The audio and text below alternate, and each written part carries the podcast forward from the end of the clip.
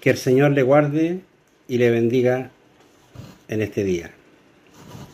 Vamos a orar para dar lectura a la palabra del Señor. Padre Celestial, vamos a tu presencia para darte gracias por este día, este hermoso día que tú nos has dado con vida y salud. Me has otorgado una gran bendición de ministrar tu palabra, de ministrar este mensaje para tus hijos, para que el que lo necesita, como para que que no lo necesita, pero sí que va a llegar a lo más profundo de su corazón. Te doy gracias y te pido que tú uses mis labios y toques el corazón de cada uno de tus hijos para recibir esta palabra. Te pido que tú bendiga esta oración en este momento. Te lo pido todo en el nombre de Jesucristo, nuestro Salvador. Amén. Y vamos a la lectura de la palabra del Señor en el libro de San Juan, capítulo 4 verso 35. Dice, ¿no decís vosotros, aún faltan cuatro meses para que llegue la ciega? He aquí os digo, alzad vuestros ojos y mirad los campos, porque ya están blancos para la ciega. Que el Señor añada bendición a su palabra. ¿Cree usted que el Señor Jesucristo en esta noche nos tenga una profecía por medio de esta palabra?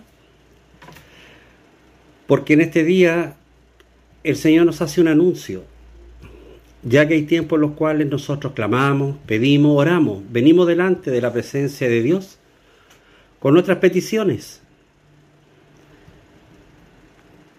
Venimos y pedimos que Él nos responda de acuerdo a cada necesidad que nosotros tenemos.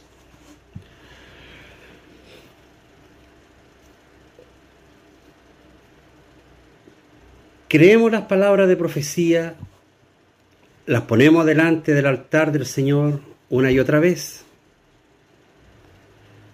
A veces no es por días, sino que por tiempos, por tiempos de tiempos. Y en base a eso nos impacientamos porque vemos que las respuestas no llegan de parte de Dios. Pero, ¿qué nos pide el Señor en nuestras peticiones? Cuando solicitamos, oramos a Él, paciencia. Nos pide paciencia porque, mire, Usted sabe que cuando llueve, para que llueva, tiene que nublarse. Tiene que haber truenos. No siempre, pero generalmente hay truenos, relámpagos. Y viene la lluvia. Cuando nosotros vamos al altar, a la presencia del Señor a pedir nuestras peticiones, vamos con nuestro pliego de peticiones, normalmente vamos a tener dificultades. Porque cuando se trata que el Señor Jesucristo está por medio, con ello no le estoy diciendo que Él es un problema, no. Es una bendición. El problema es aquel ser que se nos trata de meter. Cuando nosotros vamos a la presencia del Señor, pidiéndole a Él, con nuestro corazón contrito y humillado, Él nos va a responder, pero a su tiempo. Entonces, la paciencia que tenemos que tener nosotros, cada día, mi hermano, es seguir en este clamor y seguir esperando las bendiciones que hay para nosotros, porque el reino de Dios se ha acercado se está acercando día a día a pasos agigantados. Pero sí, mi hermano, una cosa, como dice la palabra, aquí el Señor le está diciendo a sus discípulos, no decís vosotros, aún faltan cuatro meses para que llegue la ciega, he aquí os digo, alzad vuestros ojos y mirad los campos. Aquí el Señor le está diciendo a sus discípulos que ellos caminen, pero no mirando el suelo, sino que mirándole a Él, por sobre todas las cosas, mirando al frente, que es Jesucristo. Es lo que nosotros tenemos que hacer a diario. Nuestro frente, nuestro blanco es Jesucristo. Ante toda dificultad, ante toda pestilencia, ante terremoto, ante guerra, ante todo lo que venga, Jesucristo es nuestro blanco. Porque es Él quien nos mantiene en pie a nosotros. No podemos nosotros vivir la misma vida que viven los gentiles, que viven nuestras amistades, nuestros familiares que no conocen al Señor. Pues nosotros tenemos que traerle al camino y no es solamente, mi hermano, obligándole, sino que en oración, por supuesto. Y predicándole esta palabra, hablándole de Cristo, diciéndole que en el colegio está Cristo con ellos, en el trabajo Cristo va a ir con ellos, en la enfermedad el Señor Jesucristo va a estar con ellos, en todo momento el Señor Jesucristo va a estar de su lado. Pero no podemos dejar de hablarles de Cristo. Y nuestro caminar, mi hermano, tenemos que caminar con nuestra vista al frente, no pateando piedras, no mirando el suelo, pateando piedras, mirando si monedas, si algo nos vamos a encontrar, no sé, etcétera, algunas cosas. Pero esta es la enseñanza que nos da este versículo. Y hay algo grande en esto, mire. Dice alzad vuestros ojos y mirad los campos porque ya están blancos para la siega. El Señor tuvo que decirles que los campos ya estaban blancos. Ellos no se habían dado cuenta. Fue lo mismo que hicieron cuando a Jesucristo le crucificaron. ¿Qué hicieron los discípulos? Se escondieron. Todos se escondieron, todos tuvieron miedo. Se terminaron los valientes. Al maestro le dejaron solo. Pero ¿qué tuvo que hacer? ¿Qué tuvo que pasar en ese momento? Aparecerse en el medio y decirles que Él estaba con ellos y ellos no estaban solos. Nosotros tenemos que tener esa certeza y esa fe, mi hermano, que el Señor está en medio nuestro, en todo momento. Donde quiera que vayamos, el Señor está a nuestro lado. Si vamos en el metro, vamos en la micro, el Señor está con nosotros. Si estamos en el trabajo, estamos en el hogar, el Señor está con nosotros. El Señor está con nuestros familiares. El Señor está con nuestros hijos. El Señor está con nuestras esposas. Y el Señor está con usted. Donde quiera que vayamos, el Señor va al lado nuestro. Si tenemos esa fe de que Él está con nosotros, pero no, no, tenemos, no podemos seguir, mi hermano, caminando, mirando al suelo, como que todo se está terminando. Como que hasta aquí está llegando todo. El gentil lo está diciendo. Ellos se ven perdidos, mi hermano. Ellos no ven solución, no ven respuesta.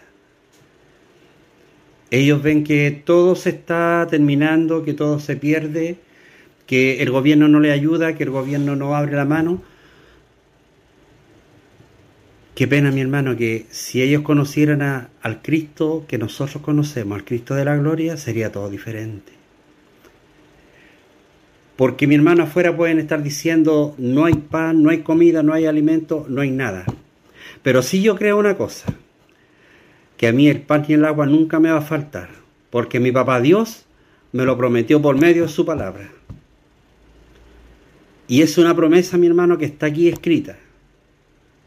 No lo digo yo, lo dice su palabra, está escrita, es una de sus promesas que el pan y el agua a sus hijos no les va a faltar. Y creo que usted y quien habla no hemos tenido solamente pan y agua en nuestra mesa. Siempre ha habido un poco más. Siempre la mesa va a estar llena. Siempre la mesa va a estar bendecida. Que el Señor nos guarde. Que el Señor nos bendiga. Caminemos mirando al blanco, que es Jesucristo. Caminemos mirando hacia arriba, porque los campos ya están blancos. Si miramos al suelo, nos vamos a poner a la altura del gentil. Si miramos el suelo, vamos a estar mirando el mundo, mi hermano. Es el mundo, la suciedad que nos rodea. Nosotros estamos en el mundo, pero no pertenecemos a él. Nosotros pertenecemos al reino de Dios. Nosotros somos real sacerdotes escogidos por Él. Mire qué grande, qué bendición tenemos, mi hermano. Una bendición tan grande y por eso el enemigo viene a hacernos problemas. Viene en cada momento, mi hermano, cuando va a haber bendición, quiere meter su cola. Por eso, mi hermano, en el nombre de Jesús, cuando le vengan a enrostrar sus pecados, sus faltas, usted dígale, abogado tengo para, para que me defienda. Y se llama Jesucristo.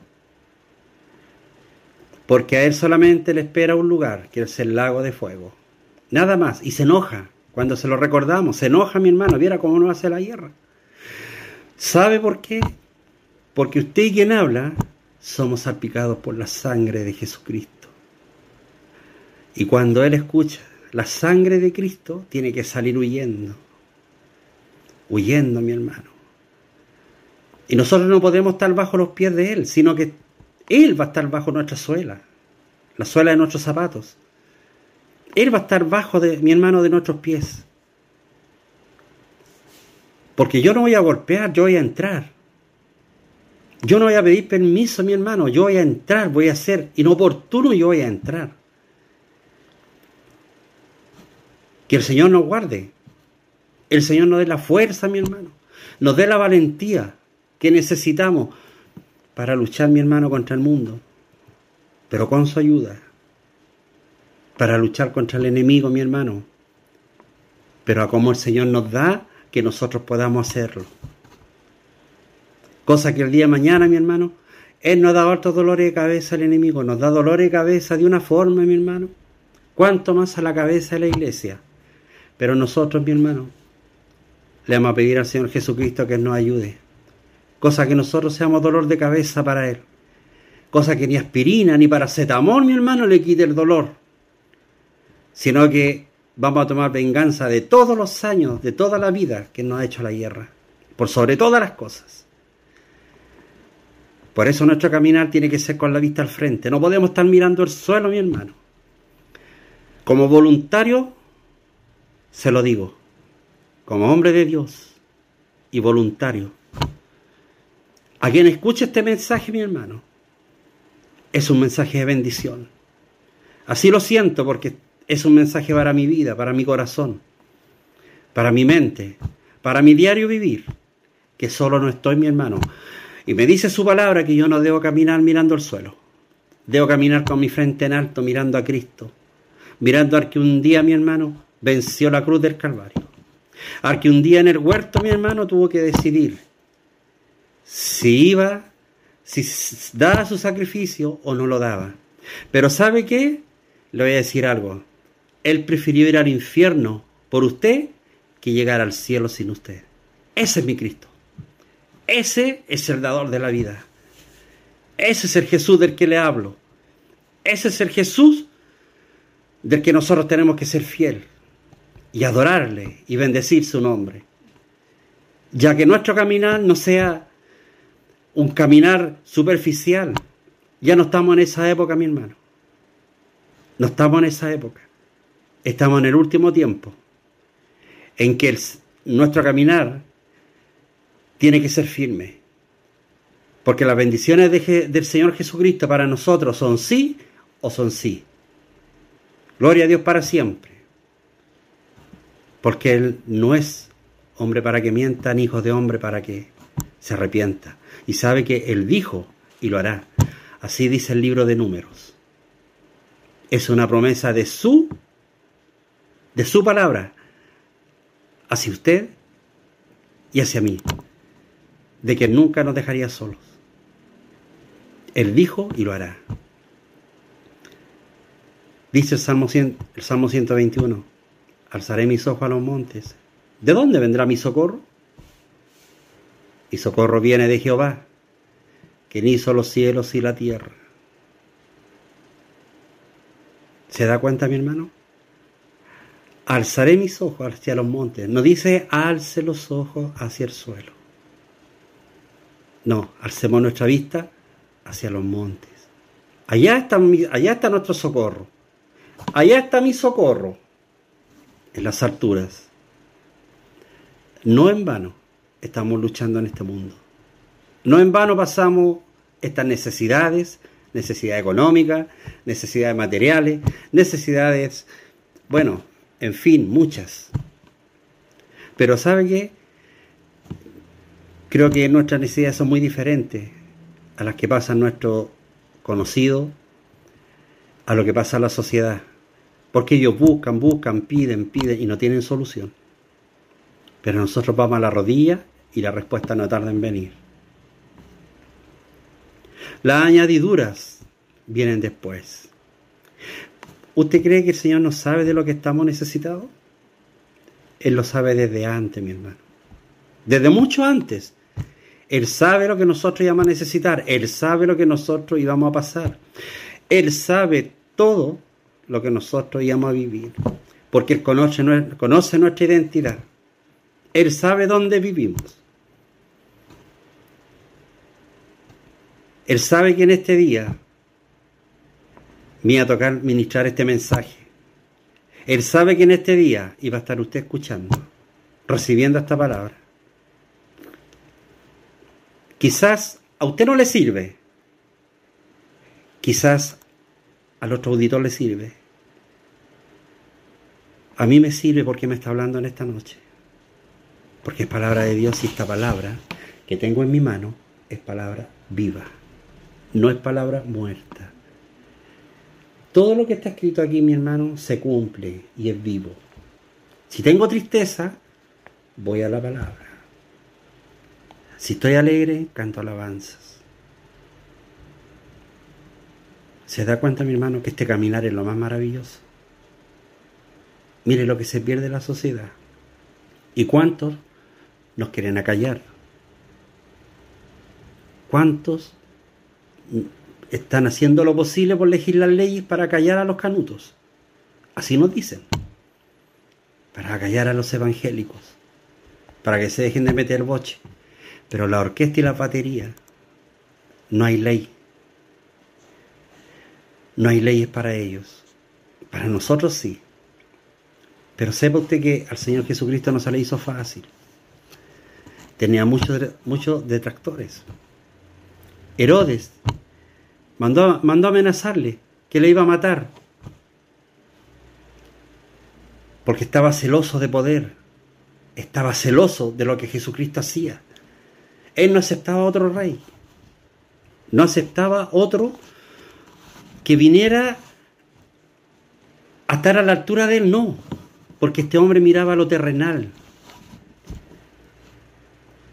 no conocía lo espiritual. Por eso, mi hermano, levantemos nuestra frente y miremos el frente que es Cristo, miremos hacia los montes, para que podamos mi hermano, bajo el abrigo del Maestro. Y ante todo, todo peligro, ante toda necesidad, sabemos que solo no estamos. el Señor Jesucristo está a su lado y está a mi lado. Y viva mi hermano con esa fe, con esa, con esa confianza de que tenemos al mayor, al más grande, al dador de la vida. Para Dios sea toda honra, toda gloria, de hoy y para siempre. Dios le bendiga.